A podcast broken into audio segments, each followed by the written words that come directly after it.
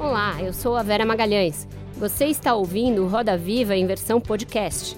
Todas as terças-feiras, confira o programa na íntegra nos principais tocadores de áudio.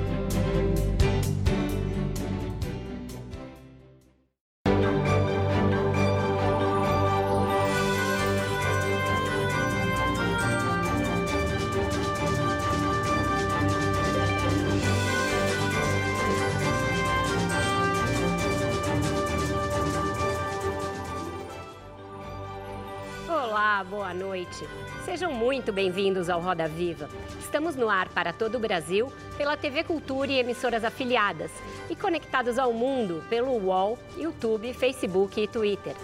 Nélida Pinhon, a escritora brasileira de 83 anos, imortal da Academia Brasileira de Letras, carrega a ancestralidade no próprio nome. Nélida é um anagrama de Daniel, o avô, figura central em sua vida e agora se percebe também em sua nova obra, o primeiro romance desde 2004, chamado Um Dia Chegarei a Sagres.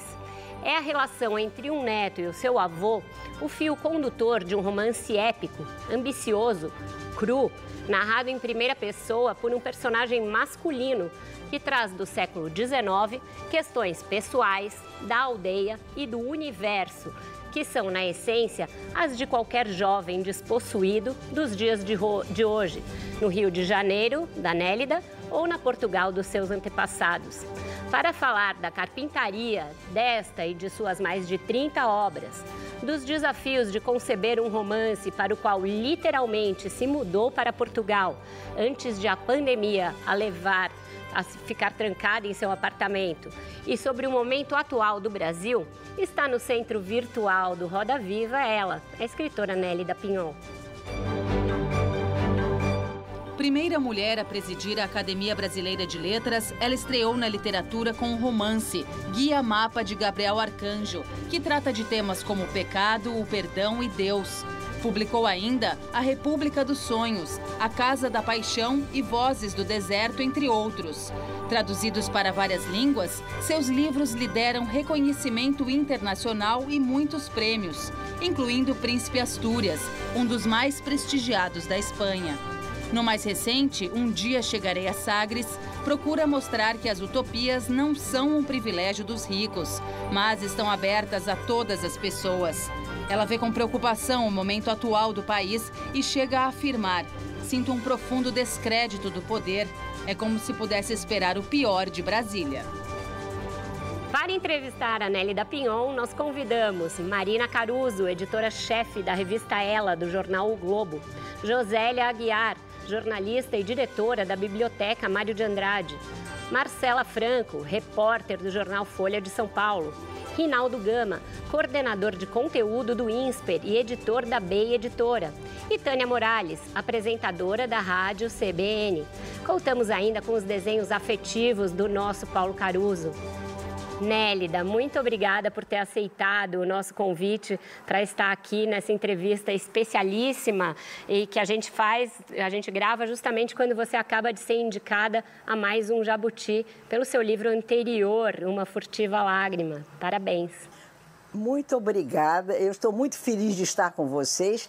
É a terceira vez que eu frequento esse plenário maravilhoso e agradeço a você, Vera, grande jornalista, toda essa bancada brilhante, jovem, e eu quase que me rejuvenesço por conta de vocês. Ah, Fico mais bonita, mais aceitável e muito grata pelo convite e, e, e, cumprimento também a TV Cultura. Obrigada, querida. Nélida, você é uma feminista muito atuante. Você foi a primeira mulher a presidir a Academia Brasileira de Letras e tem uma voz feminina muito potente.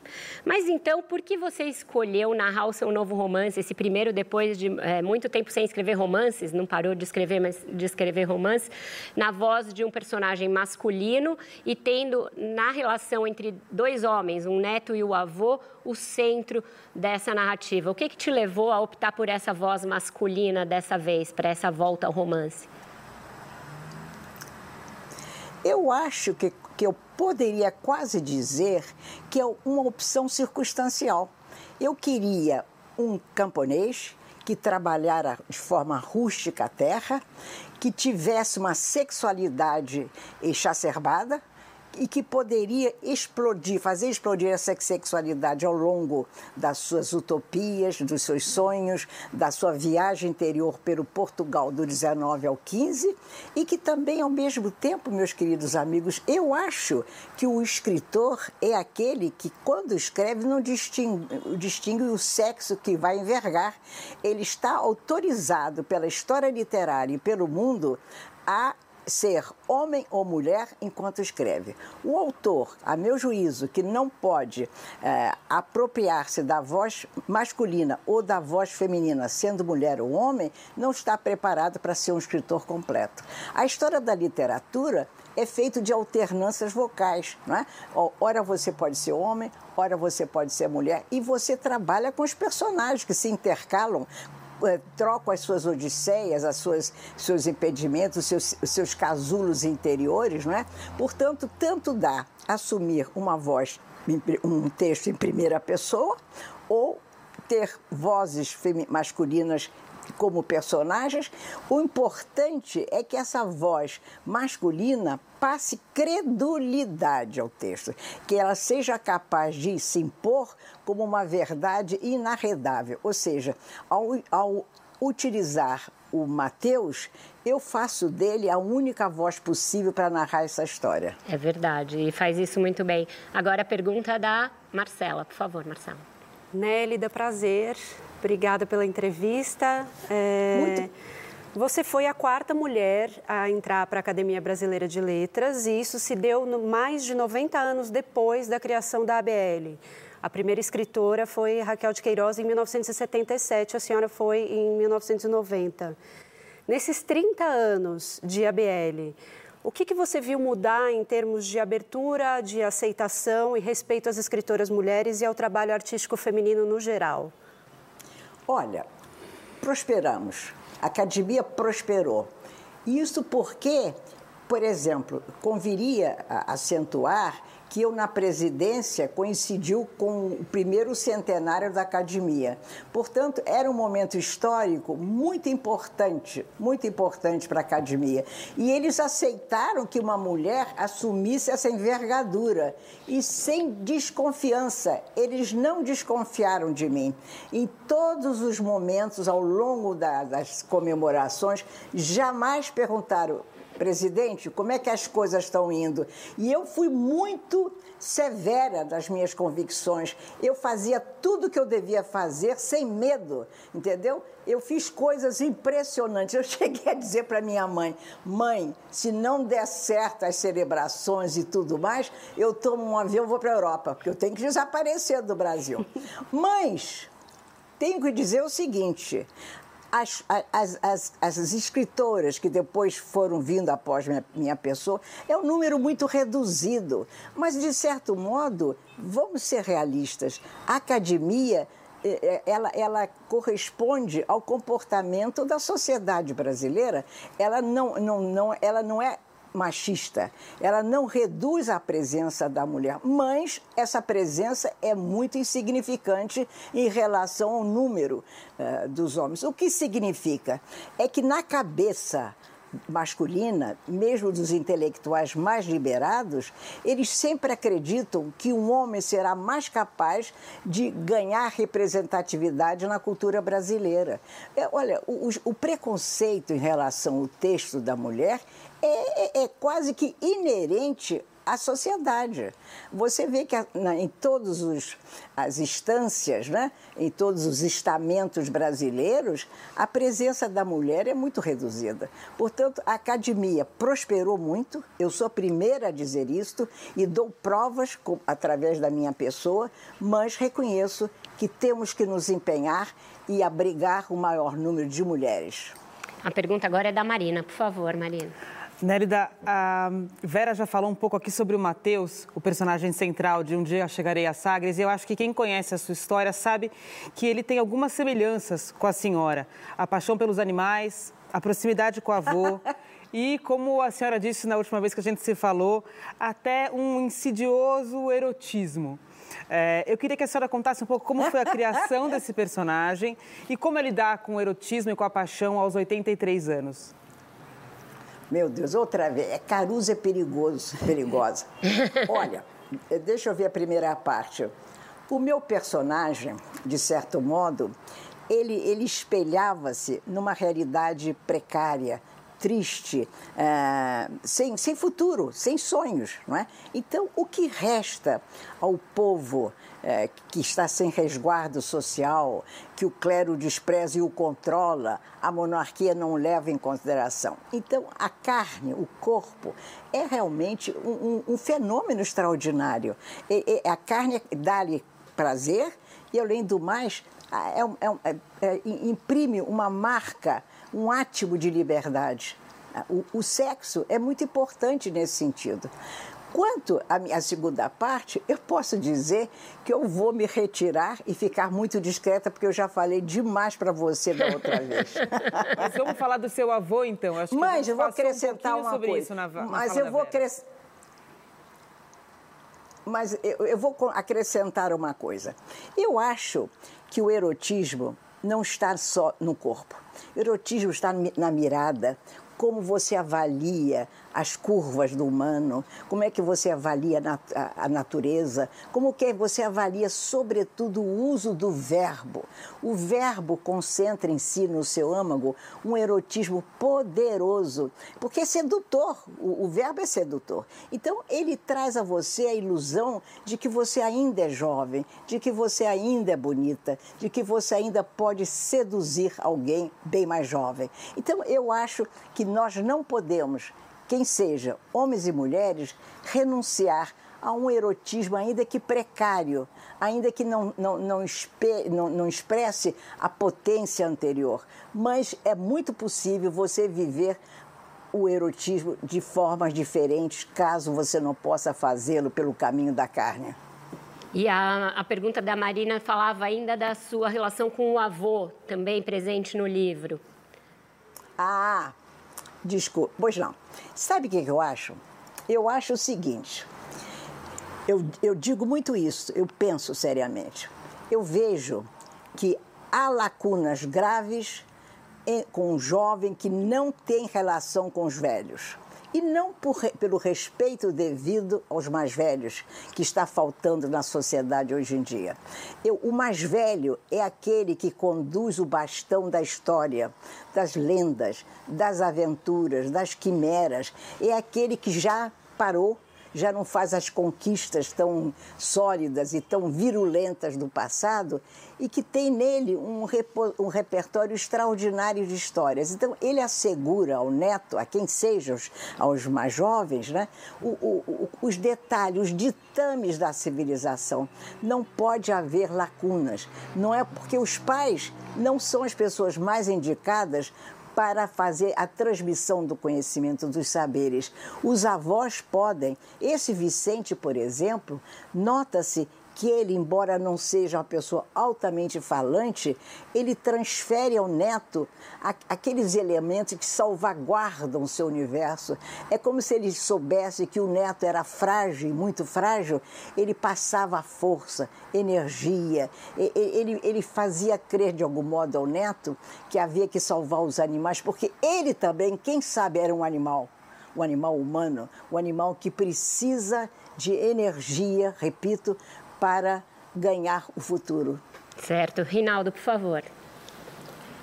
Nélida, é, a questão do negro aparece no seu livro é, não só porque em algum momento o, o Mateus, o personagem, o protagonista, passa pelo Brasil, comenta o movimento abolicionista, mas sobretudo por conta de dois aspectos. Primeiro, por causa do personagem chamado de o africano, com quem o Mateus vai ter um relacionamento e não vou me estender mais aqui para não fazer um spoiler do seu, do seu romance. É, um outro aspecto que me chamou a atenção do caso do, da questão negra é que, já perto do final do romance, é, o Mateus é, diz que acabou de saber que o infante Dom Henrique participou, teve é, envolvimento com o vil comércio, ele chama desse modo, de escravos. E é verdade, é, o infante Dom Henrique estava lá, é, o primeiro lote de, de escravos vendidos, é, leiloados na, na, em Portugal, em 1444, o primeiro lote foi para o infante Dom Henrique. E aí ele vira e fala assim, o que fazer com os nossos mitos, né? ele, ele pergunta, né? porque era um mito, ele foi para Sagres inspirado pelo infante Dom Henrique. Então, daí duas perguntas. Primeiro, é, essa caracterização do africano, é, a senhora é, escolheu este personagem para se envolver com o Mateus, é, para aproveitar e discutir a virilidade, o preconceito, a masculinidade? Seria isso? E uma segunda pergunta é, devolvendo o que o Mateus fala, o que fazer com os nossos mitos?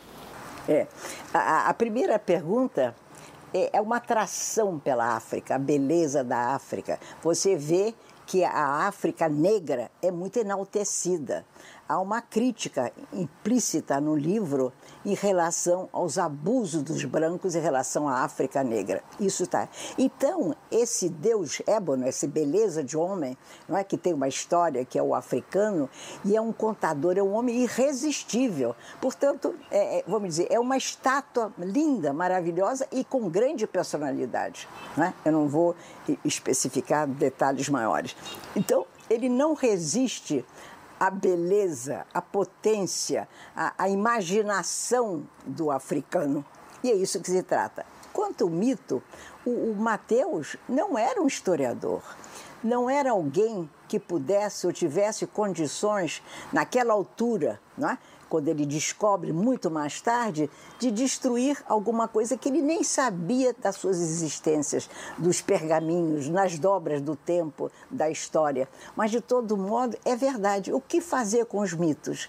Porque o mito, muitas vezes, ele está aí para provocar um confronto, ou então uma aceitação, ou então uma representatividade extraordinária. O mito, de certo modo, é um teatro, é teatral, é cênico. Então, ele abastece a humanidade. Só que a humanidade tem o dom e o poder de renovar os mitos, caso isso ocorra e sejam necessários. Mas há mitos tão importantes, por exemplo, os mitos gregos são extraordinários. Quer você os critique, quer você os rejeite, né? eles, eles nos perseguem. Nós somos seres que, eh, compostos por compartimentos. Né? Cada compartimento tem uma história, tem uma civilização, tem uma cultura, tem uma religião, tem um mito, tem, meu Deus, nós, é, é, é, um, é, um, é um, são saberes tão complexos e tão ambíguos e tão contraditórios que, de, que tudo isso está formando os mitos e estão, tudo isso está por trás da, do mito. Por favor, Josélia. Olá, Nélida. Prazer revê-la. Olá. É, um escritor ele tem obsessões, grandes temas que o acompanham na trajetória dele. É, e consta que suas obsessões, além do avô Daniel, é o Machado de Assis e são os gregos. É, você disse isso recentemente numa entrevista, pelo que eu entendi, a professora Carla Vasconcelos, que, que é a sua assistente, que chegou a essa conclusão. É, eu queria acrescentar uma nova obsessão recente sua, que é a sua relação com seus cães. Então, você está mais ligado ao tema dos animais. Eu queria saber se você concorda sobre suas obsessões, se você tem novas obsessões, né? E como você lida com essas obsessões na hora de escrever. Primeiro, eu, eu não pude dar um, um beijo no, na, na, Franco, no Rinaldo, porque eu logo respondi, peço-lhes desculpas, e a você também, Josélia. Olha, Claro que a palavra obsessão é uma maneira simpática para caracterizar os meus empenhos, os meus, as minhas paixões, as minhas fidelidades. Isso é muito importante. Então, esse avô Daniel é fundamental, sempre foi, e eu espero que seja meu parceiro de aventura, de imaginação até o meu último alento. Machado de Assis é o meu passaporte brasileiro. Eu adoro Machado de Assis. Eu, quando eu estou sofrendo alguma dificuldade, um, um sobressalto, Machado vem e me acalma. Eu sempre tenho uma frase que me permitam que eu, que eu repita: se Machado de Assis existiu, o Brasil é possível. Nós não temos pretexto para o fracasso. Muito bem. Os gregos, eles surgiram na minha vida quando eu era muito menina. Eu me dei conta que tendo nascido numa casa de imigrantes, né, ouvindo o galego, um pouco do castelhano, o português sobretudo, né, e conhecendo também meus tios portugueses, que as minhas tias eram casadas com... Então eu vivia muito imersa na Península Ibérica, claro está. Mas aí eu me dei conta que eu era uma menina com dupla cultura, o que eu achava extraordinário. Mas, e com isso, essa, essa duplicidade me licenciou para bater a porta das demais civilizações. Aí eu achei fácil frequentar os gregos. E, a partir dessa frequência, eu achei extraordinário como é que aquele povo, por exemplo, inventavam os deuses para que desse solução ao caos humano. Não há nada do caos humano que um Deus não resolva, não é isso? Ou seja, eles não eram, eh, nesse sentido, eles não tinham abstração ou monoteísmo dos hebreus e, e, dos árabes, que é também uma maravilha, uma invenção extraordinária, né?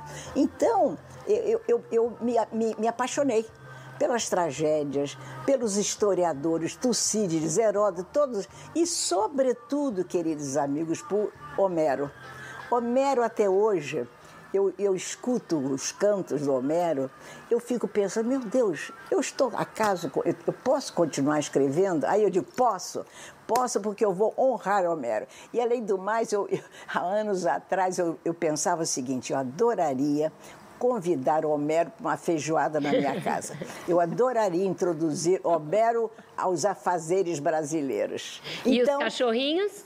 Esses são, mas eu Agora, essa é uma paixão crescente, mas não só os meus. Eu choro, eu não posso ver um cachorrinho abandonado, maltratado, porque tudo isso que eu vejo desmerece o humano me faz crer que nós somos ainda bárbaros, selvagens, né? predadores, em todos os sentidos. Então, isso me dá uma tristeza imensa e fico pensando, o que, que eu posso fazer? No, algum tempo atrás eu disse o seguinte, ah, não, há pouco, se eu não puder mais escrever, vou cuidar dos cachorros da rua. Lá vou eu, lá vou eu. Não sei como, porque eu não tenho mais condições. Mas é, esse, essas são as minhas paixões. Agora, essas obsessões são muito bem educadas. Elas, elas se abrem, não é? para que eu possa descobrir o mundo, para que eu possa, é, vamos desenvolver as amizades, para que eu possa reverenciar o humano, reverenciar a língua, reverenciar a fidalguia, no melhor sentido da fidalguia.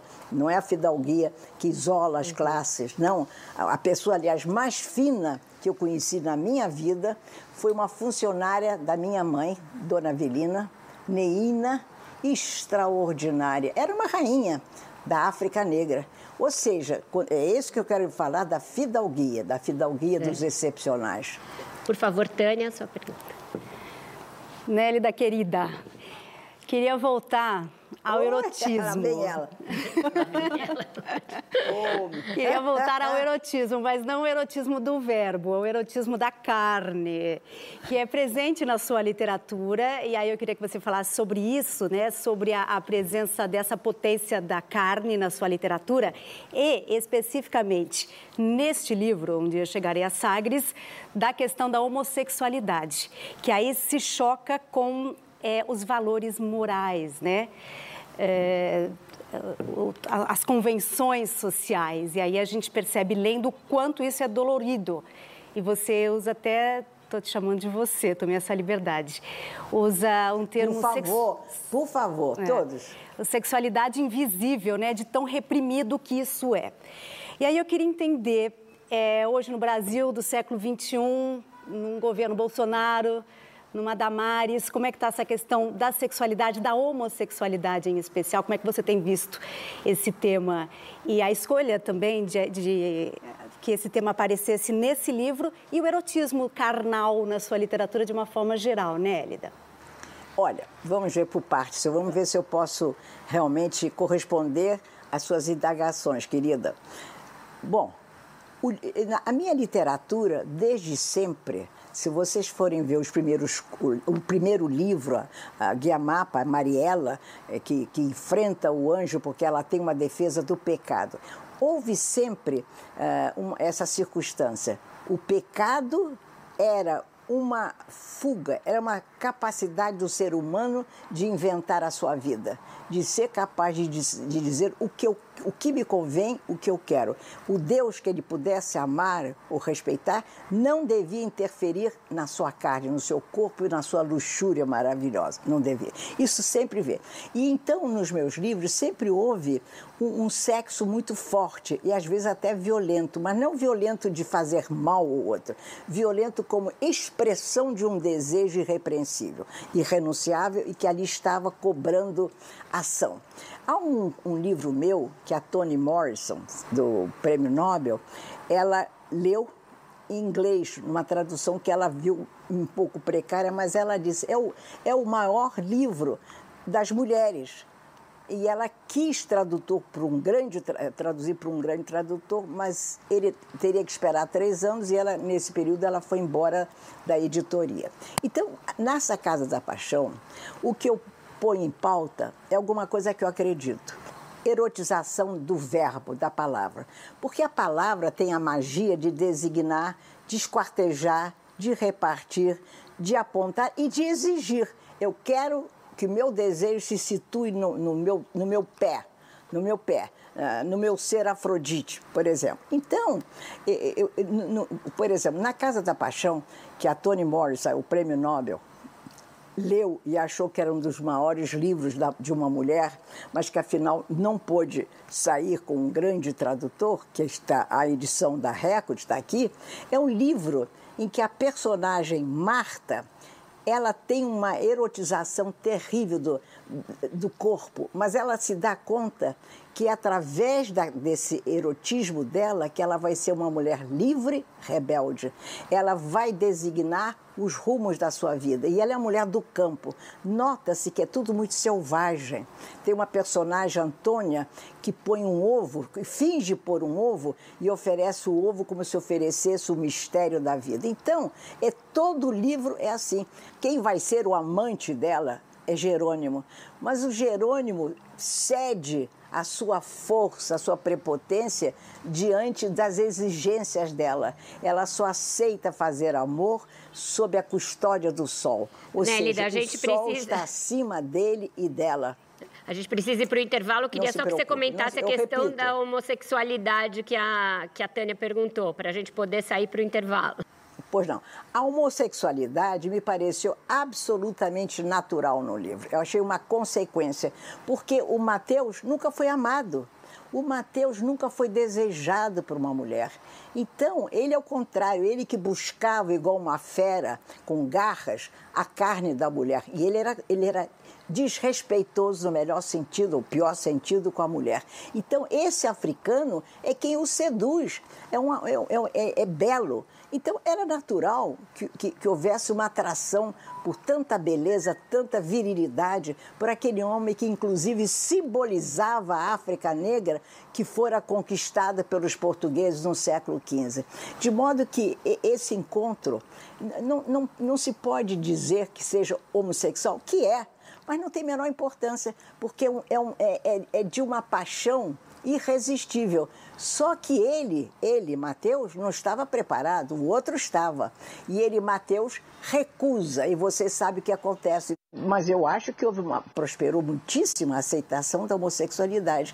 Mas ainda é um preconceito terrível, e sobretudo no, no, governo Bolsonaro, que enxerga a vida com padrões muito limitados, que imagina que a vida é só aquilo que eles conhecem. Quando a vida é muito mais larga, ela se amplia, a vida tem uma imaginação poderosa sem ser pecaminosa. É uma imaginação que reforma, que é retumbante, que, que refaz os caminhos do ser humano Sim. e eu acho que é um, são caminhos que indicam a liberdade. Perfeito, a gente vai voltar a todos esses temas ao longo do programa. Agora a gente faz um breve intervalo, volta já já.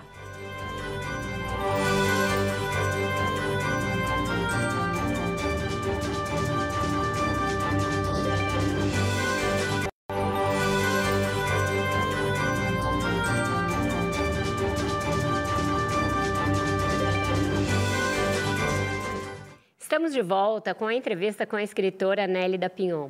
Nélida, eu vou pegar de onde a Tânia deixou. E você deu uma resposta bastante eloquente à pergunta dela quando você diz que o governo Bolsonaro tenta limitar a imaginação. Ele tem uma imaginação muito pequena a respeito do que seja a vida.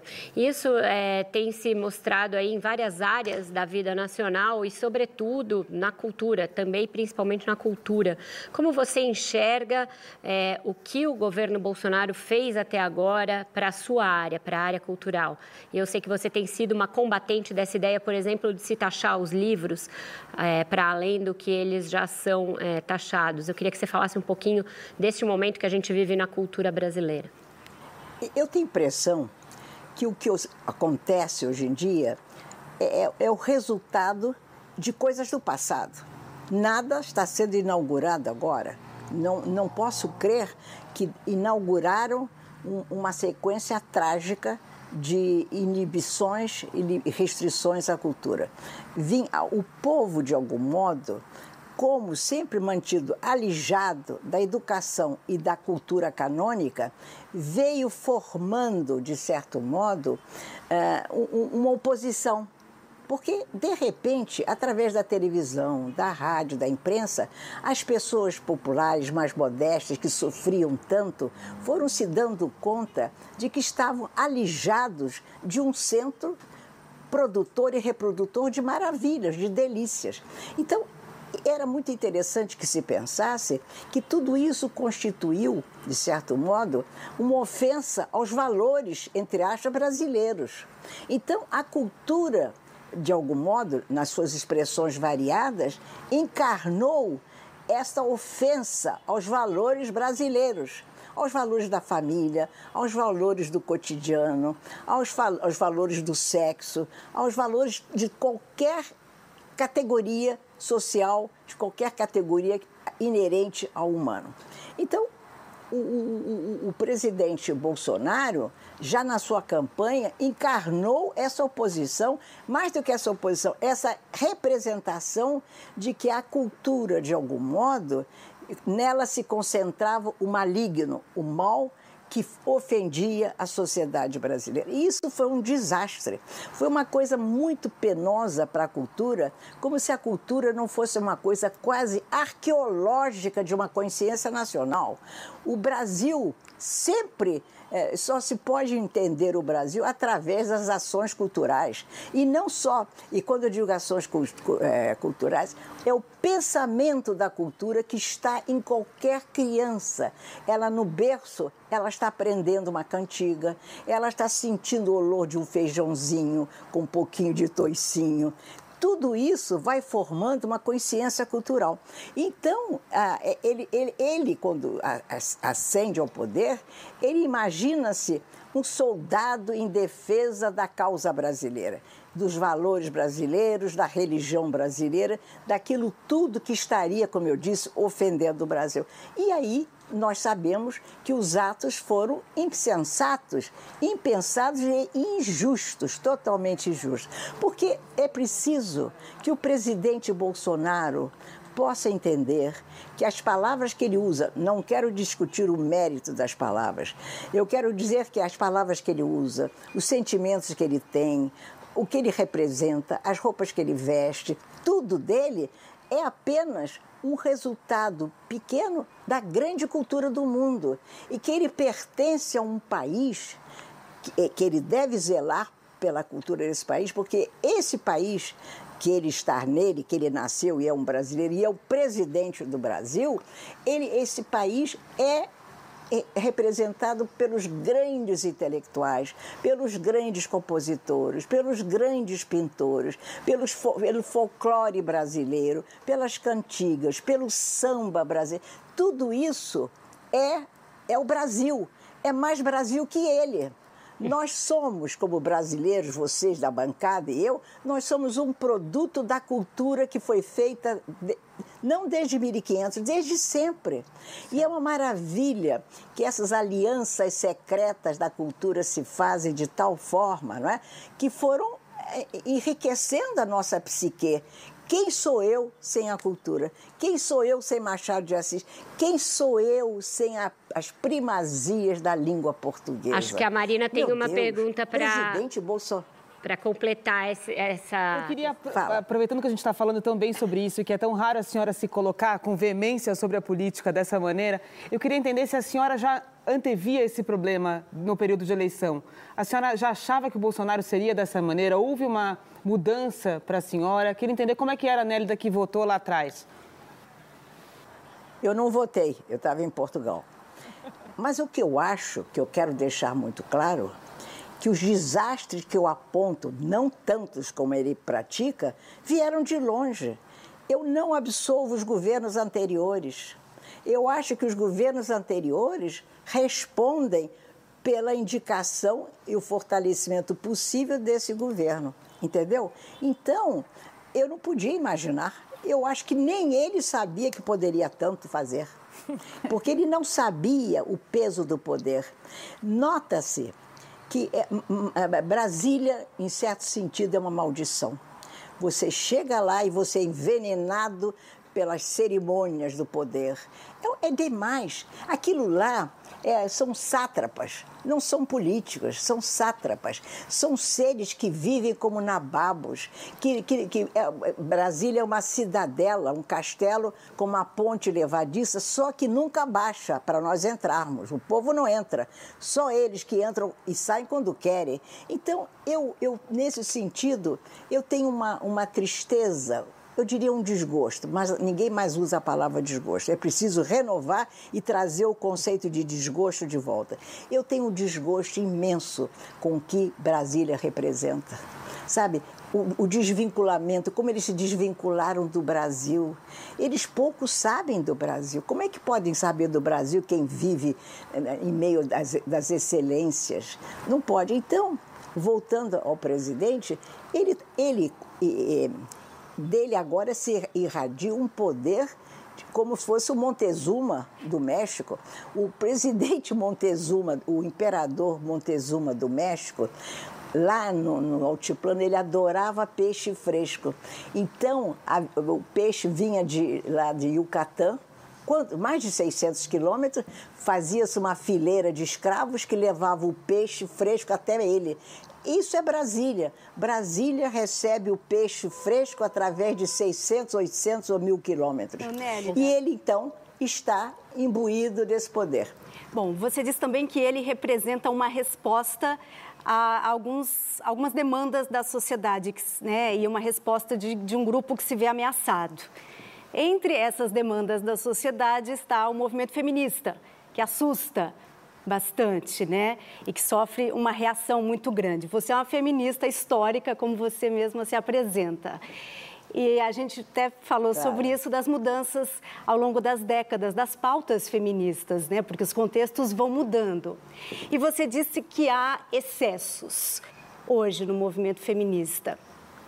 Queria saber se esses excessos são necessários e onde estão esses excessos? Eu lhe disse, se não estou é, esquecida, que todo movimento revolucionário, reivindicativo tem excesso e são naturais e necessários.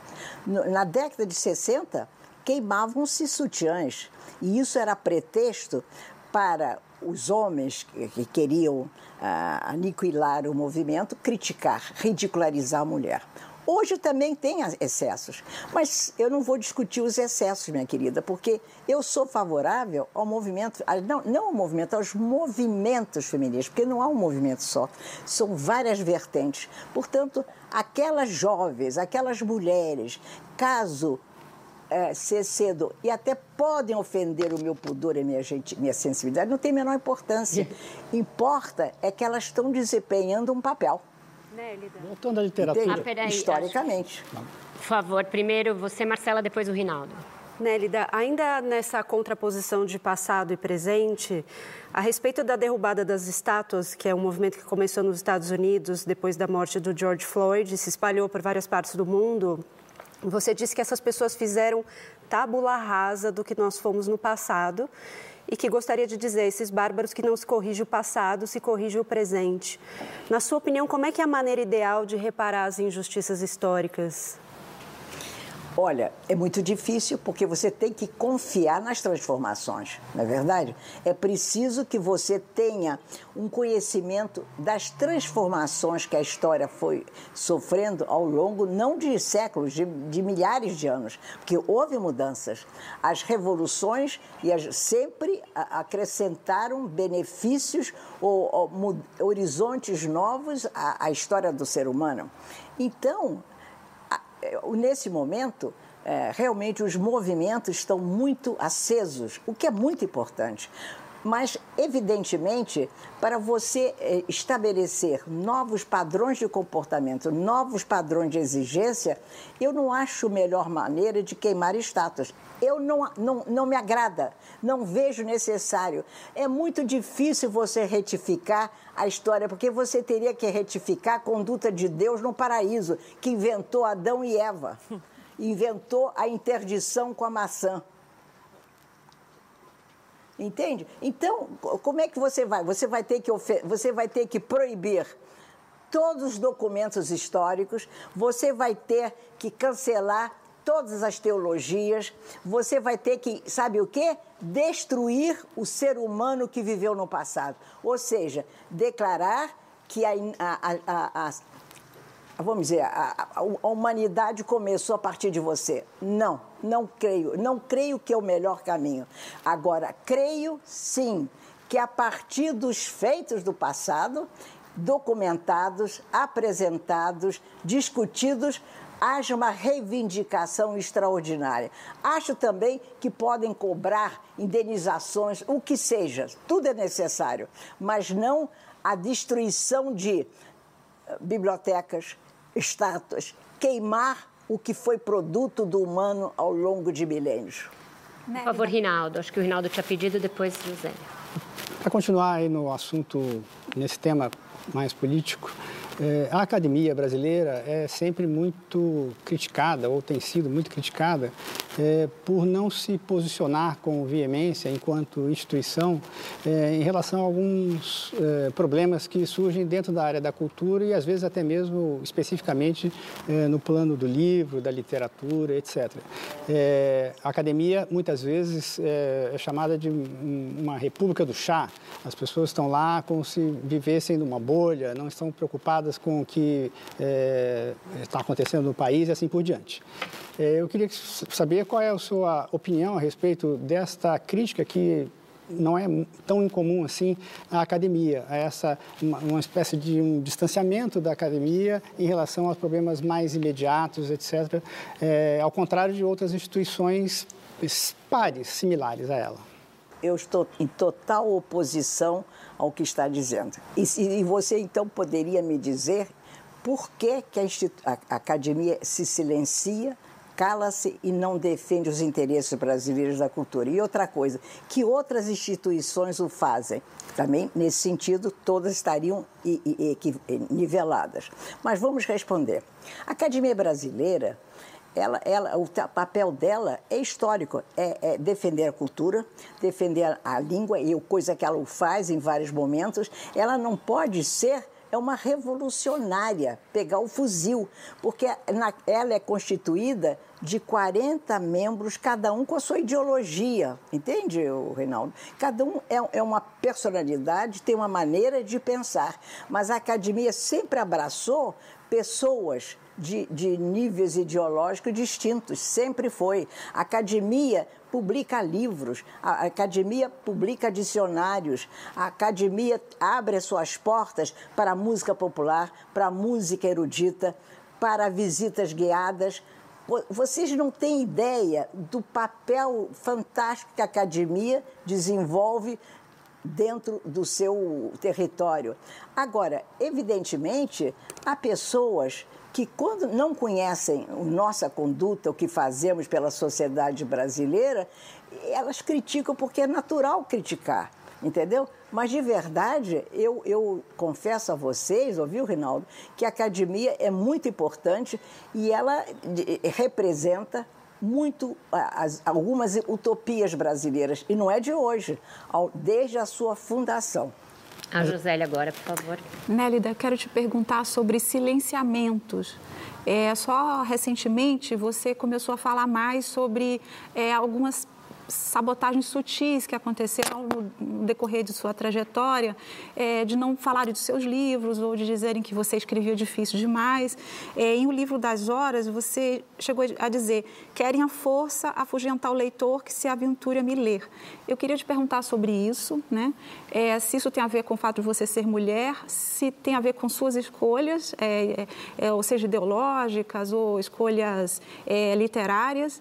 Eu queria e por que você agora resolveu tocar nesse assunto, né, de uma forma mais veemente? Bom, eu agora posso fazê-lo sem preocupar-me com a elegância do que eu vou dizer, porque eu tenho uma posição que me permite liberar sem cobrar nada. Eu não estou pedindo nada. Eu, eu dei mais do que talvez do, do que eu teria recebido no passado. Eu achava, é verdade. Eu, eu sofri muitas restrições e eu tenho provas, todas guardadas nos meus arquivos literários, mas eu, eu nunca quis apresentá-las porque eu não quis ser uma, uma mulher ressentida. Eu, eu quis galgar os meus modestos degraus com honorabilidade, esperando um momento certo, se, se viesse, mas tendo consciência imensa de que eu era eu e outras mulheres éramos prejudicadas por sermos mulheres. O, havia eu, eu percebi sempre que, que não havia um interesse profundo de, de oficializar a existência estética da mulher. Não havia. Entendeu? Se você quiser, eu, eu sugiro que você faça um levantamento da, de alguns anos literários. O que foi publicado naquele ano? Homens e mulheres. E você vai ver que livros, muitas vezes, de mulheres foram deixados ao relento, o segundo, em segundo plano. Isso aconteceu muito e acontece. Eu acho que melhorou porque a mulher está ganhando um, um, uma posição muito mais elevada. Mas eu atribuo tudo isso, sem dúvida, a, a, a ser mulher. Não, é como se não, não houvesse paciência com uma mulher extravagante e singular e uma mulher que ousava desafios estéticos. Certo. Onélida, e ainda nesse campo né, da, da presença da mulher, é, você acha que tem espaço na atual geração para novas imortais? E quem você vê com esse potencial de chegar à ABL num, num, num tempo breve aí? Olha, eu vejo muitas grandes mulheres prontas, com obras, com vida, com trajetória, com dignidade, para alcançar uma cadeira na BL. Eu não vou dar nomes porque não me pareceria correto, mas eu teria uma lista de mulheres que, está, que fariam, vamos dizer, dariam um brilho à casa. Portanto, vamos aguardar que isso ocorra. Existe essa é discussão é lá dentro da necessidade de, de haver mais mulheres? Eu acho que sim. Eu acho que sim, como há necessidade de nós abrigarmos cada vez mais também figuras negras. Nós tivemos Machado de Assis e outros mais, mas é muito importante que pudéssemos ter de diferentes gêneros, diferentes, pudéssemos ter, sei lá, quem fosse, quem, mas sempre com obras. Não não exercer a falsa piedade. A piedade humilha. A piedade nesse campo é uma humilhação. Você tem que entrar com seus galardões, com a com seu escudo, com seu elmo, com a sua espada, com seu manuscrito, sabe? Com seus incunábulos. Nélida, aproveitando essa discussão, é, queria falar de um episódio ligeiramente recente na ABL envolvendo uma mulher e uma minoria negra. O Juscelino Kubitschek uma vez falou que é mais fácil se eleger presidente do Brasil do que vencer uma eleição na Academia Brasileira de Letras. E eu gostaria de saber como é que você se posicionou na época da candidatura da escritora mineira Conceição Evaristo, que é uma mulher negra é, de 71 anos, nascida numa favela ex-empregada doméstica, mestre e doutora em literatura e ela concorreu à vaga que hoje está ocupada pelo Cacá Diegues. Houve quem dissesse que ela não realizou uma campanha adequada, que eu não sei se é sobre isso que você está querendo dizer quando tem que entrar com os seus galardões, etc. É, ou também outras vertentes que falam em preconceito e em falta de oportunidade. Como que você se posicionou naquela época?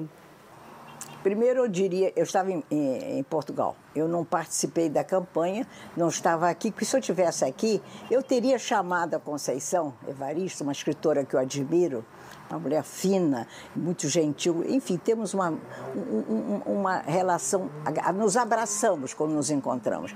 E teria explicado a ela como teria que fazer uma campanha. Ela só se candidatou, se inscreveu, eu não poderia dizer quantos dias depois. A academia, se você o faz 20 dias depois, ou 25, eu não sei, já está tudo, as cartas já estão dispostas sobre a mesa. Portanto, é, é muito difícil você uh, alterar um voto empenhado. Saibam, é como, é como uma política, de certo modo. Então, eu penso sinceramente, que foi um erro de condução de campanha, a meu juízo. E se não fosse assim, eu diria. E eu acho que ela, ela tem cadeira garantida na Academia Brasileira de Letras, entendeu? Mas acho que não foi uma boa condição. Por exemplo, eu nunca recebi um telegrama dela. O que, que quer dizer isso? Eu não sabia que ela ia se candidatar. Porque é a praxe, queridos amigos. Você manda dois telegramas. Morreu alguém, sete dias depois, o, a próxima quinta-feira, o presidente ou a presidente decreta a, a vacância, ou seja, pode-se começar, mas a essa altura você tem que mandar um telegrama de, falando das suas intenções, ou que vai se candidatar. Eu nunca recebi um telegrama da Conceição Evaristo, porque ela não terá sido orientada. Eu lamento, lamento muito.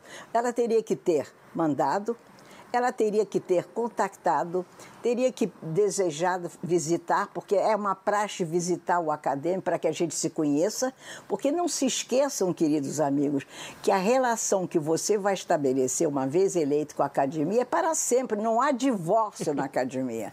Enfim, até era, até era bom que houvesse, não há, você entrou, é para sempre. Então, Literalmente para sempre, porque eu você vira adorado, imortal. Pois é, eu teria adorado, se eu estivesse no Brasil, como agora, eu vou adorar que receber a Conceição aqui em casa, para um chá, para um café, para um, uma coisa que nos una sempre mais. Então, você manda livro, um livro pelo menos, para que o, o, acadêmico. É uma praxe, eu estou falando de praxe, queridos, estou falando de conduta acadêmica. Para que quando realmente ocorra a eleição, já haja um, um liames afetivos, intelectuais entre o, ou a candidata e o, e o acadêmico. É isso, querida, não foi mais nada que isso. Certo, e com isso então a gente fecha esse segundo bloco, vai para mais um rápido intervalo e volta já já com mais Nelly da Pinhon. É só um instante.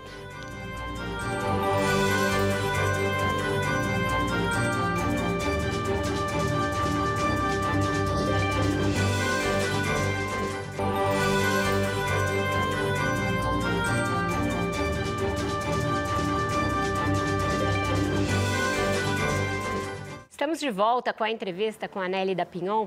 Nélida, a gente tem várias perguntas literárias a respeito da sua carreira, mas você abriu uma cortina para uma entidade que é mítica e muito pouco conhecida do brasileiro, então vou me permitir continuar um pouquinho nisso. Você falou, ela não mandou um telegrama. Eu queria saber, isso é literal? Pode ser um e-mail, pode ser um WhatsApp? Qual é o grau de formalismo disso que você estava é, falando? Quando eu falei telegrama, a pessoa comunica suas intenções.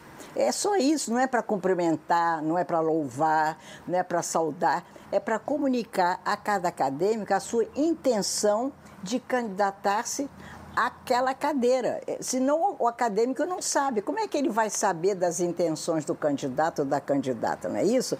É, é formal, é uma, é, é, tem, que, ah, tem que ir lá na academia, você assina um caderno, você declara que é candidata, e depois você passa o telegrama para cada acadêmico, que cada acadêmico é uma entidade, ele precisa saber por ele.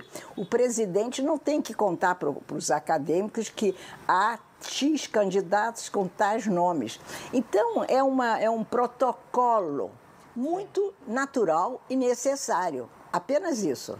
Nélida, e o mito de que faz parte desse protocolo os tais jantares que têm que ser oferecidos pelos pretendentes e jantares nababescos, é mentira, é verdade?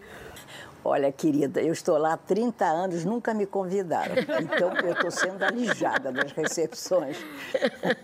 então, eu, eu, eu, preciso descobrir o que está acontecendo, hein? Porque, e olha que eu sou uma, uma acadêmica, dizem que popular lá dentro. Mas, olha, deixa eu dizer. Eu, por exemplo, era bom, um, um, vou lhes dar um exemplo. Quando eu, afinal, decidi candidatar-me, que eu nunca tinha pensado antes nisso, mas fui instada por Lígia Fagundes Telles e Jorge Amado em Lisboa, entendeu? Eu cheguei aqui, eu, eu me apresentei, não, eu me Mandou o telegrama. E o presidente Ataíde, não, ainda não, primeiro eu me inscrevi. Aí, mas engraçado que eu vou descontar um episódio. O presidente Ataíde, o eterno presidente, me chamou e me fez uma pergunta que eu achei absolutamente machista. Ele disse assim: professor, eu não me lembro como ele chamou, por que, que a senhora quer entrar na academia? Ora, não tinha que dizer por que, que eu queria entrar na academia. Eu tinha livros publicados, tinha já publicado A República dos Sonhos, tinha uma vida ilibada, eu estava apta a, a candidatar-me. Aí eu disse assim para ele: Ora, toda docinha, ora, presidente, que eu sou uma mulher muito educada. Ora, presidente, eu vim em busca da memória brasileira, que é uma obsessão minha. Eu não sei se é porque eu sou filha de família imigrante, eu adoro, eu vivo em busca da memória brasileira. Eu quero dominar todas as entrâncias, reentrâncias, tudo da, os grotões da memória brasileira. E foi por isso que eu vim. Agora, se, agora eu pensei assim, falei toda suave, mas se o senhor pensa, presidente, que eu estou me habilitando a essa casa em busca da glória, o senhor está muito equivocado. Porque se glória eu desejo e se glória eu possa pensar merecer, é na rua, é o povo brasileiro que vai me dar. O senhor não pode me dar nem na academia. Ele ficou impressionadíssimo comigo. Assim, bom, aí, o que, que eu tinha que fazer? Me orientaram eu uh, telefonava, mandei o telegrama finalmente, telefonava para os acadêmicos e propunha, posso visitá-los? E todos aceitaram a minha visita, todos. E eu, por cortesia, fiz uma coisa que eu faço sempre que eu visito alguém. Eu nunca vou à casa de ninguém sem um presentinho. É uma, eu fui educada assim.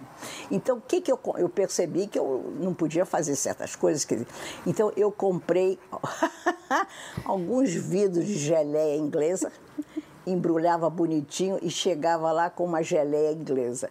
Era o presente que eu dei, até o final. Então, tá então, certo. Tá aberta a roda, pessoal. Nélida, é, o Júlio Cortázar, que a senhora conheceu, enfim, monumento da literatura argentina, ele tem uma definição que ficou famosa, uma distinção que ficou famosa entre conto e romance. Ele dizia que o romance é, tem que vencer por pontos e o conto tem que vencer por nocaute. É, eu gostaria de saber se é, este é o entendimento que a senhora tem a senhora tem muitos livros de contos, tem muitos romances, transita com muita facilidade entre um gênero e outro. É essa a, a definição, a maneira como a senhora encara o, o, a, os gêneros, diferentes gêneros? A mim parece que sim, sobretudo no caso do conto. O que, que, ele falou do, do, romance que eu não vi bem? O romance vence por pontos. É, um, é, um, é uma disputa, é uma luta, né? uma luta em que o romance tem que vencer ah, sim, por pontos e o conto tem que vencer por nocaute. Né? Mas ele dizia assim, atenção, não é leve isso muito a sério, porque assim. o bom contista, ele vai dando os seus golpes ali, que na verdade parecem despretensiosos, mas estão minando a resistência do adversário. Muito. Olha, o Júlio Cortázar era um, um grande autor e um cavalheiro. Eu tive a honra de ser amiga dele. Inclusive, uma vez passei quatro dias com ele na casa de amigos do grande tradutor Gregor Rabassa. Dançamos, foi, uma maravilha. Ele é era um homem, a meu juízo, era uma pessoa destituída de preconceitos, ou se os tinha, eram muito limitados. Portanto, faço essa ressalva. Ele realmente, a meu juízo, era um grande contista. Claro que ele tinha Raiuela, que sem dúvida tem dois mais três romances, Raiuela é um romance importante, mas eu acho que os contos do, do Cortázar são realmente esse nocaute, como ele diz, né? são realmente é, peças pequenas, fortificadas por certas palavras, por certas sequências, como por exemplo um conto seu primoroso, que eu acho extraordinário, A Casa Tomada. Então, realmente, eu posso aceitar essa designação, embora haja contos que são que justamente primam pela singeleza, pela suavidade com que ele é constituído, como se a própria sequência fosse como que minando a narrativa para no final criar o seu desfecho. Ocorre isso também. Já o romance, eu não, eu não acho que ganha por ponto. Posso até entender que seja assim, porque é como se você, é, desde o do prólogo até o epílogo, pudesse, vamos dizer, é, enveredar por ações anônimas, que você não sabe para onde a, a, narrativa está lhe levando. Outras vezes você domina tanta técnica, o procedimento, que você sabe por onde começar e como eventualmente vai acabar, embora preencha as lacunas com a sua concepção narrativa. Eu, eu, eu, eu, vejo o romance como um gênero extraordinário, viu, querido? Eu vejo a, a, o romance como, a meu juízo, o, o, o gênero que mais desafia a criação. Porque não são cinco páginas, não são dez páginas. Você tem que preencher 200, 300, 400 páginas e você tem que criar até que falsos equilíbrios. Você tem que eh, fazer uma, uma coerção entre cada frase, desde o primeiro capítulo até o final, não há nada que não se justifique enquanto você está criando. Né? Então, e o romance, a meu juízo, eu, eu tenho paixão, eu gosto dos romances, sabe? Que, que, que eles sejam abrangentes historicamente, que eles tenham atrás deles, além da, da parte íntima, da intimidade dos personagens, que ele tenha assim, um horizonte é, imenso, tipo Tucídides, tipo dos grandes, dos grandes historiadores. Né? Ou seja, que como Tolstói faz, você põe batalhas dentro da narrativa, você põe assim um país dentro de uma narrativa para fazer dele uma nação, porque o, o, no grande romance o país é aquele com que você começa a contar a história. E se você consegue arrebatar, fazer daquele livro uma nação. Nélida, então vamos falar um pouquinho do seu livro. Ele está aqui na minha mão, editado pela Record. É um livro de muito mais do que isso que você falou. Ele tem 510 páginas e ele foi um livro concebido por você ao longo de décadas. Você disse que começou a pensar nele em 2005 e acaba de publicá-lo. Nesse é, meio do caminho, você achou que precisaria morar em Portugal para trazer essa voz do romance histórico português. É, e você teve vicissitudes ali, você teve problemas, você quebrou o braço no meio da escritura do livro. Conta um pouquinho sobre a carpintaria de Um Dia Chegarei a Sagres. Não é um livro histórico, porque é um livro de imaginação, mas estribado em feitos históricos que eu não deformo. Portanto, é impregnado da história uh, que permeia Portugal. Muito bem. Eu, eu, eu quando fui para lá, eu já tinha minhas pesquisas prontas. Uma coisa ou outra que eu poderia completar, mas eu, por exemplo, eu, eu queria o quê? Eu queria olhar um carvalho, eu, viajei, eu viajava muito para Portugal, muitos lugares eu já conhecia, mas eu queria olhar um carvalho, uma paisagem e saber que aquela paisagem vira o mundo no século XV, o que a paisagem vira, o que a paisagem registrara, quantos morreram e foram para aquela cova, onde é que estava a Batalha de Aljubarrota, por exemplo, que eu visitei. Não é? Então, eu, eu escutava, eu queria recuperar os ruídos da língua portuguesa do 16 aquela língua que sofreu, que padeceu da, da, da, genialidade de Camões, porque Camões é uma paixão para a nossa língua, né? Então, eu ia eu, eu, eu, eu vim investigar, sabe o quê? Os ventos. O vento foi um elemento essencial por exemplo, quando você chega ao litoral, sobretudo em Algarves. Você, quando padece dos, dos uivos dos ventos, que parecem uivos dos lobos, né? aquela, aquela, aquele vento é tão poderoso que era uma tentação para o português lançar-se na água. Primeiro, as correntes estavam ali, o Atlântico estava à beira do Algarve, das, das encostas. Né? Então, o, e o vento garantia você que aqueles barquinhos, aquelas naus, aquelas coisinhas pequenininhas, pobres, iriam adiante. Haveriam, quem sabe, os ventos ajudar você, os portugueses, a ultrapassar o cabo do Bojador, que era onde se imaginava existir monstros, existirem monstros. Então, tudo isso eu ia reatualizando. E foi uma, um, era o impacto da minha, para a minha imaginação. Eu, eu, eu sabia que a partir daquele livro, quer dizer, não desse livro, perdão, a partir daquela das loucuras, da insanidade dos portugueses que se lançaram aos oceanos do mundo, iria surgir ou estaria surgindo uma nova imaginação no mundo, uma nova fantasia, uma nova maneira de entender a geografia do mundo e, portanto, as guerras fratricidas, as crueldades, as violências, como se extirpavam, como os roubos, tudo que veio, que veio na sequência da conquista. De modo que, nesse ano, foi uma beleza. Eu, eu tive uma vida muito tranquila, não é? E, porque eu escrevia sete, oito horas por dia. Eu vim com meu livro pronto, mas a primeira versão, como eu digo, né? E então nessas viagens eu, eu, eu ganhei um, um, material esplêndido, um material da minha psique. Eu tinha a sensação que eu conhecera o infante, né? O infante Dom Henrique, Olha aqui, quer ver? Eu ia mostrar a vocês, mas me tiraram dele daqui. Porque eu, me, eu, eu, eu, eu sabia da importância do infante, né? E sabia o que, que o Mateus precisava para ter a ilusão de ter um, uma utopia, porque os pobres podem ter utopia os, os miseráveis têm o direito, a liberdade de combater o clero, de combater a monarquia. É o que ele faz, coitadinho, não sabendo fazer nada. De modo que, que, que essa foi uma aventura que eu vivi junto com meus personagens e eles me educavam. Porque, Rinaldo, a, a, o, romance, querido, tem uma coisa muito interessante. Talvez o conto não tenha tempo não tem a linha de conduta para educar o, o autor que tem que acabar em choque, como você falou. Mas como o romance pode durar dois, três, quatro anos, ele vai se moldando não tanto à vontade do autor, mas à vontade da sua personalidade. E ele, o, o, personagem, o livro, educa você, tem uma pedagogia extraordinária.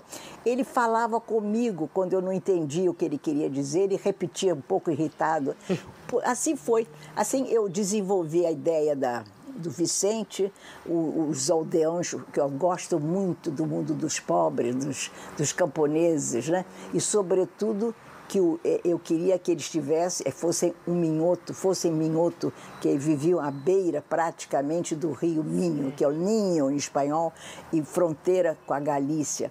Enfim, foi uma aventura extraordinária que eu também, depois o personagem vive em Lisboa e de onde ele vive na mansarda lá, lá em cima, como pobre, ele lá embaixo vê o Tejo e ele como que sabe que também Dom Manuel se despede do Pedro Álvares de Cabral das 13 naus à beira do Tejo. Enfim, queridos, esse livro foi uma aventura extraordinária. Ai, meu Deus. Que ótimo. Eu não sei como é que eu consegui. então tá certo. É, recomendo que leiam, porque é uma aventura extraordinária de verdade. A gente vai para mais um intervalo e volta já já.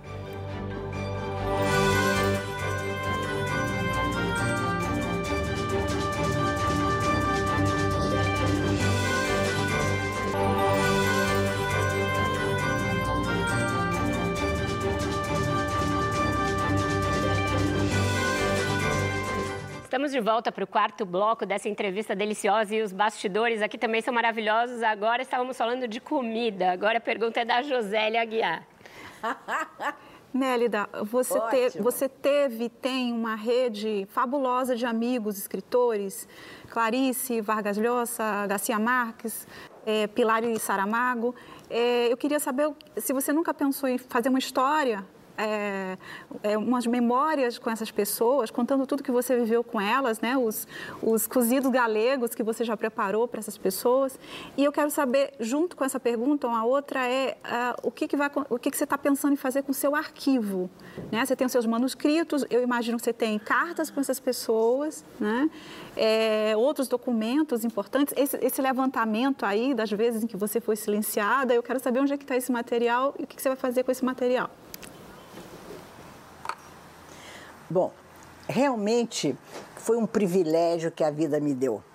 E eu sou muito agradecida, porque para mim o afeto, viu, queridos, é essencial. Eu não seria quem eu sou, a escritora, a apaixonada pela vida, se não fossem os amigos, se não fosse o afeto. Muito bem. Então eu fiz grandes amigos. Eu realmente, às vezes, eu fico impressionada como é que eu conheci tanta gente, né? E pude estabelecer amizades, relações com todos. E tem mais, eu gostaria de realçar que todos perceberam que eu era uma brasileira muito decente, não era uma oportunista. Eu não estava em busca de proteção literária, isso que eu quero enfatizar. Eu era alguém que oferecia quem eu era e o texto que eu tinha. Mas eu não pedia nada a ninguém, eu nunca pedi nada. Isso que eu deixaria. Bom, então, eu até amizade com a Susan Sontag eu fiz, com, com o John Updike, com os americanos também, mas sempre empunhei Machado de Assis. Eu, eu tentei levar Machado de Assis para o mundo. Isto posto, minha querida, eu realmente tenho um arquivo literário muito raro, de muita consistência, como poucos autores brasileiros vivos, penso eu.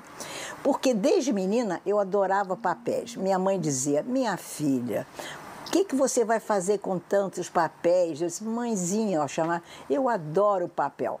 Eu tenho até hoje, queridos, um, um, um marcador de livro quando eu tinha 13 anos, da livraria Freitas Baixo, que o livreiro seu Oliveira, um cearense maravilhoso, me deu de presente. Até hoje eu tenho isso.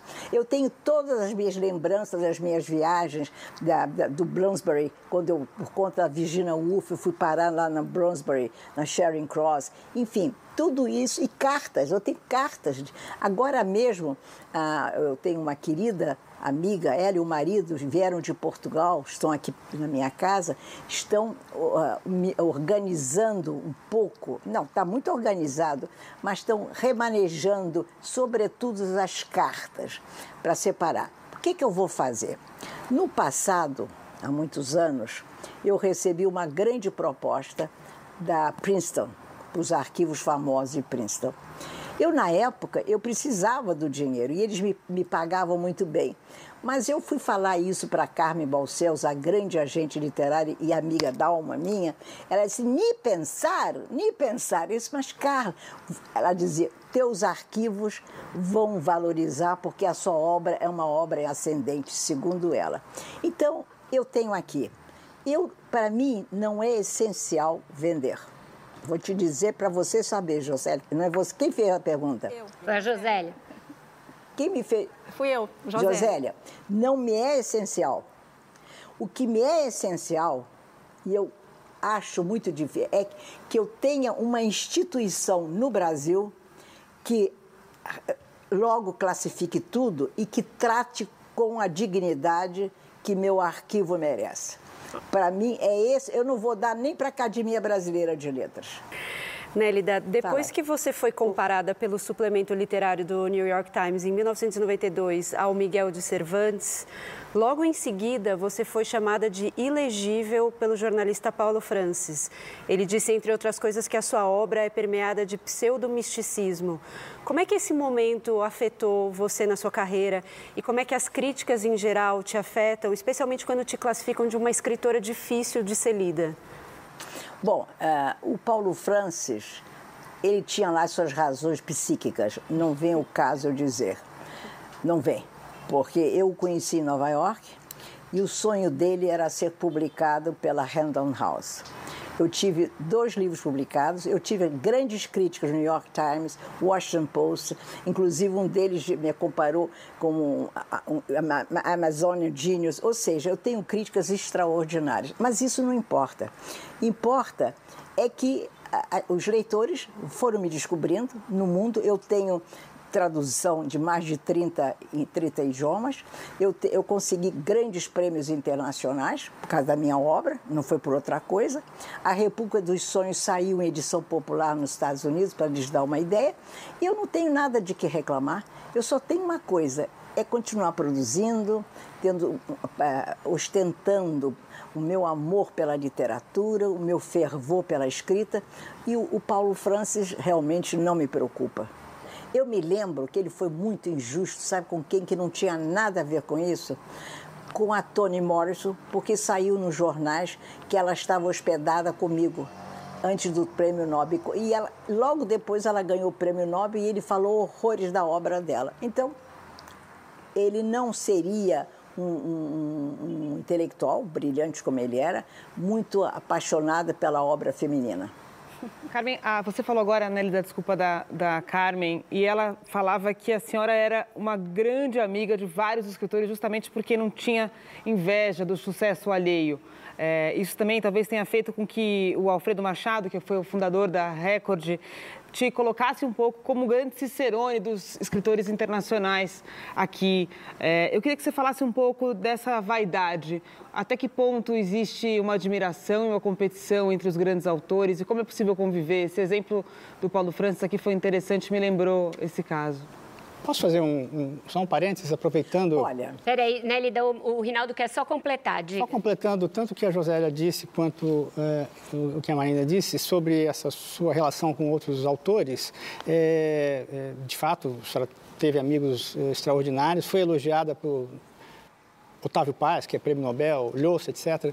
Enfim, Lhosa dedicou um livro à senhora. É, isso tem também um lado de angústia de influência, ou seja, a senhora é contemporânea de autores absolutamente extraordinários, espantosos. Como que isso é, é, amarrou, embotou, se é que aconteceu isso, é, intimidou a sua produção ou não? Não, nem um pouco, o, o Reinaldo, nem um pouco. Eu os admirei intensamente, eu achava fantástico. Toda vez que eu vejo um grande autor, produzindo um grande livro, para mim é assim um beneplácito, é uma maravilha. Eu nunca tive um problema. Eu fui amiga de Clarice Lispector até o último minuto quando ela faleceu. Então, querido, eu nunca tive esse problema, nunca. Eu sempre reconheci o talento dos hispanos.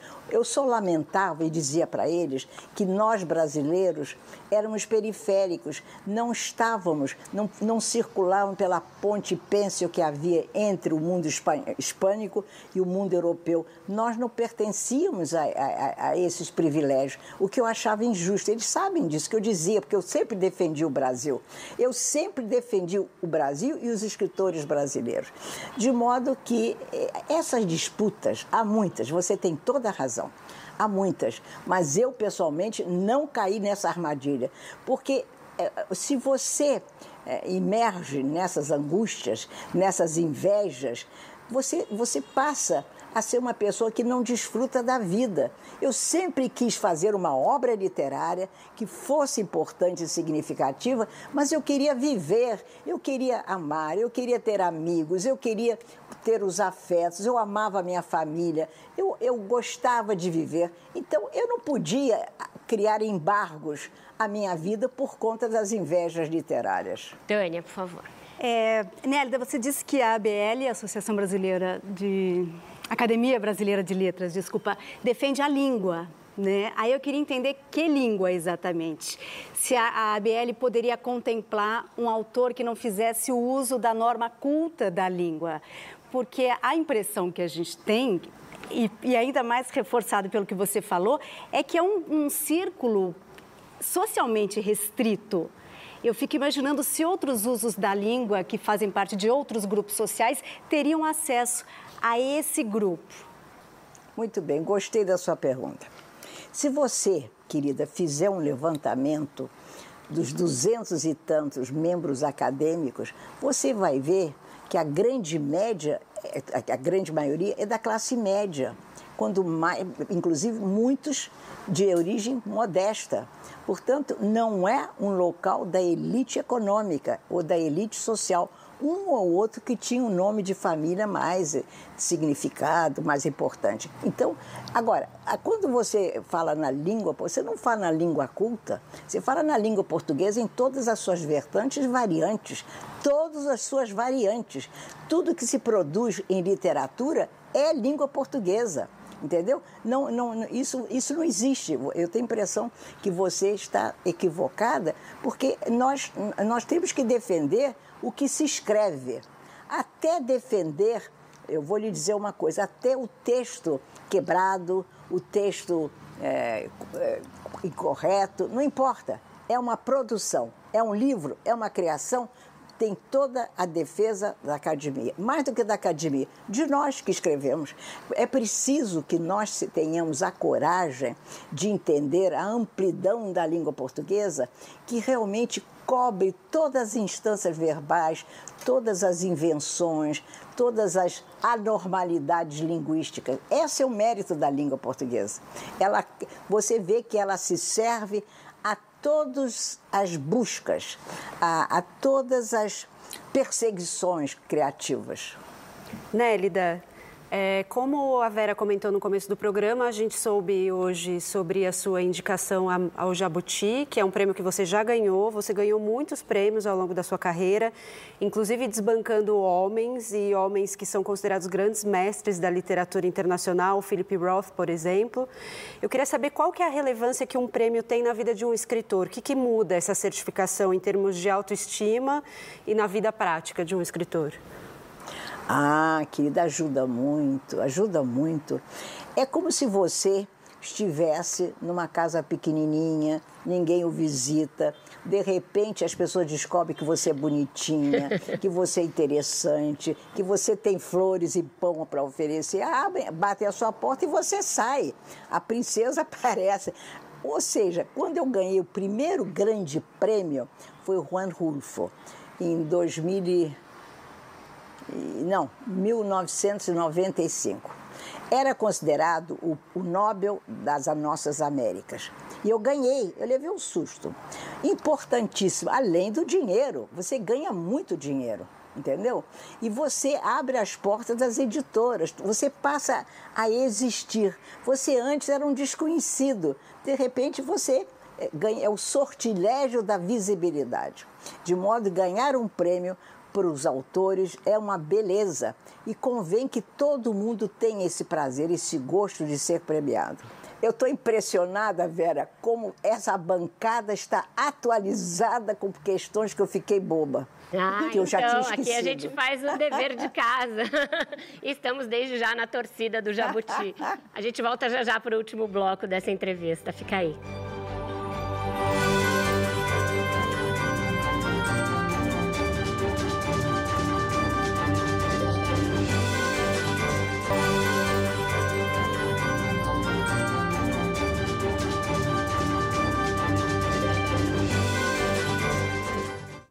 Estamos de volta com essa entrevista com a Nélida Pinhon. Nélida, seu editor, meu amigo, irmão, Carlos Andreasa, costuma falar muito desse seu aspecto de uma participante do debate público, de uma mulher do mundo que gosta de ir aos eventos literários, gosta de viajar, gosta de estar presente nos lugares, recebe os amigos para um champanhe a partir das 11 da manhã. E como foi para uma mulher com essa sua característica, alguém que é dos afetos, como você mesmo disse, que gosta de fru, do fruir da vida, ficar trancada em casa por conta de uma pandemia é, que poderia ser uma ameaça à própria continuidade da vida. O que, que isso te trouxe de reflexão? O que, que isso mudou o seu modo de ser? E é, como você vê aí a possibilidade da gente sair desse evento? Vamos sair melhores? Vamos sair piores? Como você vê esse momento que a gente está vivendo? Olha, pessoalmente, eu, eu, eu, eu sinto que eu sofri pela dor alheia, pelo desemprego, pela fome, pelo que vai vir por aí, pelo futuro. Mas eu, pessoalmente, me sinto rigorosamente serena. Há sete meses eu não saio de casa, eu sequer visito o elevador. Ou seja, eu estou em casa, eu, eu, estou, eu gosto da minha vida na casa, eu agradeço, enfim, essa serenidade que, não, que, não me, que, que me está mantendo equilibrada. Eu trabalhei o tempo todo até agora, eu terminei meu romance em maio, eu fiz um, um pequeno livro infanto-juvenil. Eu escrevi vários artigos, o último no outro dia sobre o Rubem Fonseca para Nova York. Ou seja, eu não paro de trabalhar. Não é? Então, eu, eu, eu, eu, eu, eu tenho vivido isso muito, muito, muito bem. Agora, o que me preocupa, eu penso muito, que eu não, eu não saberia dizer em que medida essa reclusão obrigatória vai nos afetar. Eu acho que já está afetando a muita gente, porque não, eu, eu penso que eu estou preparada, eu estive preparada sempre para essas contingências de viajar e também ficar em casa, como eu estou agora. Mas quantas pessoas têm vida miserável, espaço exíguo, não tem quase dinheiro, ou então tem um dinheirozinho, mas a, a, a solidão pesa, a, é uma punição maldita para muita gente, não é isso? Então, isso causa uma preocupação imensa, profunda, profunda, profunda. E além do mais, em que medida você pode exercer a solidariedade quando você está proibido de exercê-la, não é isso? Cada um tem que ficar na, eh, na sua casa. Agora, o futuro, eu me lembro muito, sim. Eu queria aproveitar pois que a gente está falando, a Vera falou aqui agora de algo que pudesse é, interromper essa vida tão bem vivida, né? É, e a gente acabou de falar da indicação de uma furtiva lágrima ao Jabuti.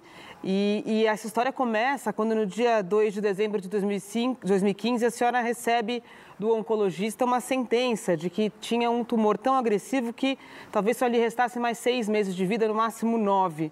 É, meses depois você descobriu que não era essa a história e, embora ela não fosse tão grave, ela, ela te trouxe uma coisa muito interessante que foi o início, o esboço de uma furtiva lágrima que agora foi indicado. Eu me pergunto se é preciso viver algo muito ruim para que nasça algo tão bom, ou se às vezes essas mazelas ajudam.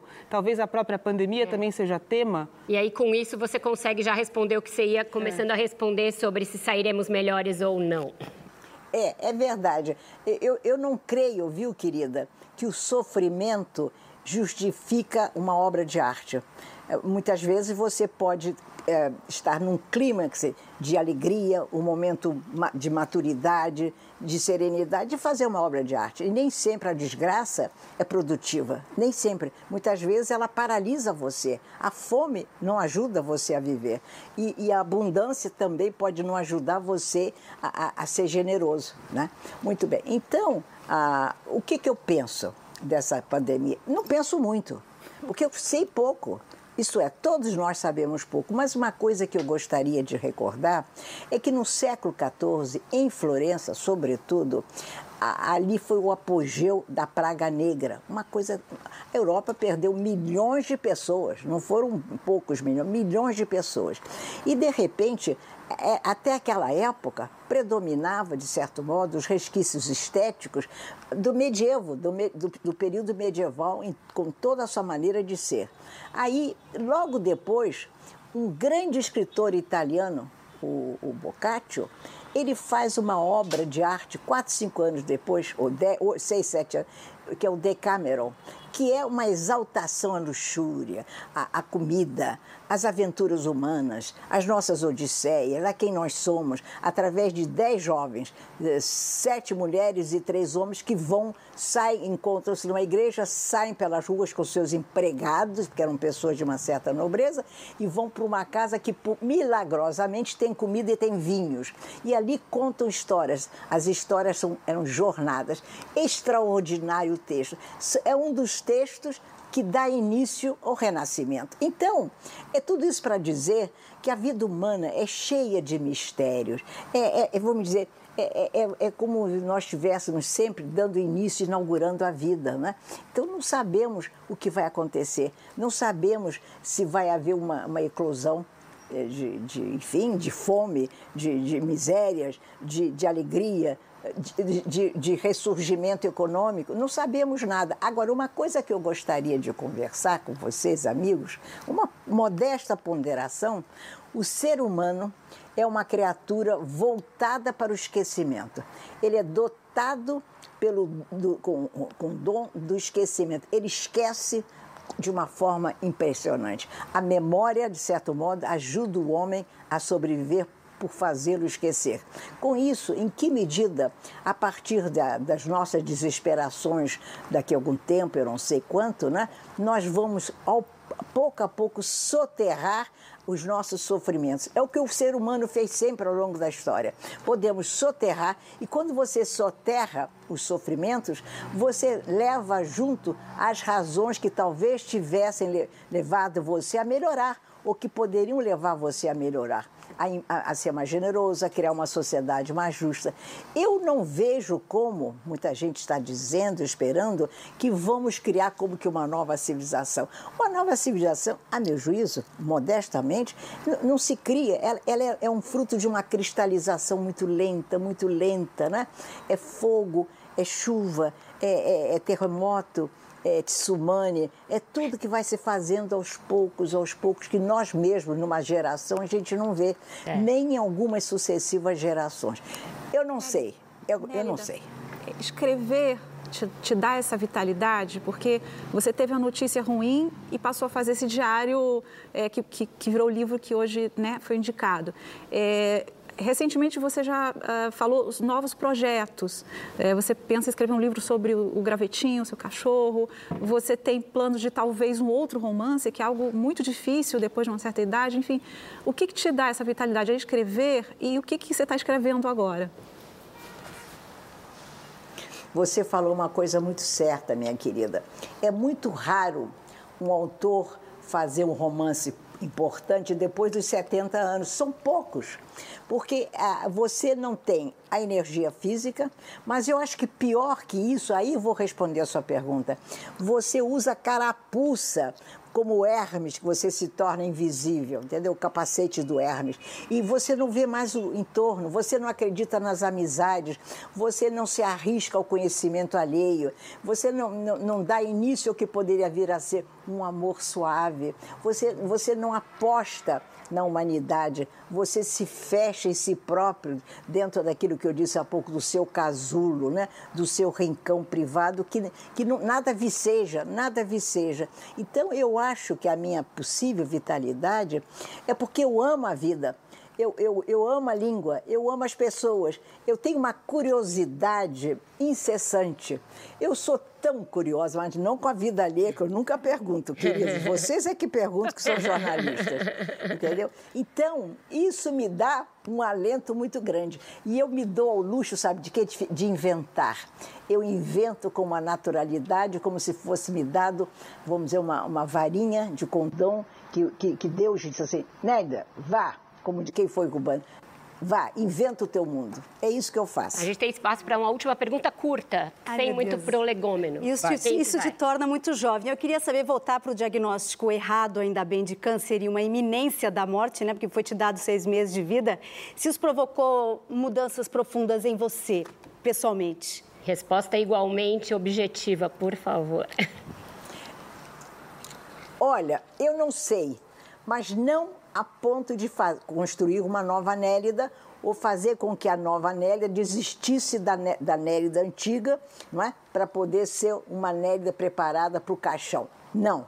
Eu, eu pensei, eu vou, não quero morrer com caixão, com, eu não quero ser enterrada com fardão da academia, eu quero ver tais e tais pessoas e quero ouvir música até o final. Foi isso que eu fiz sempre. Eu achei que a morte podia ser um belo consolo. Porque você descobriu que os afetos não podem ser adiados e que você tem de externar, né? Você já disse isso antes, né, Nelly?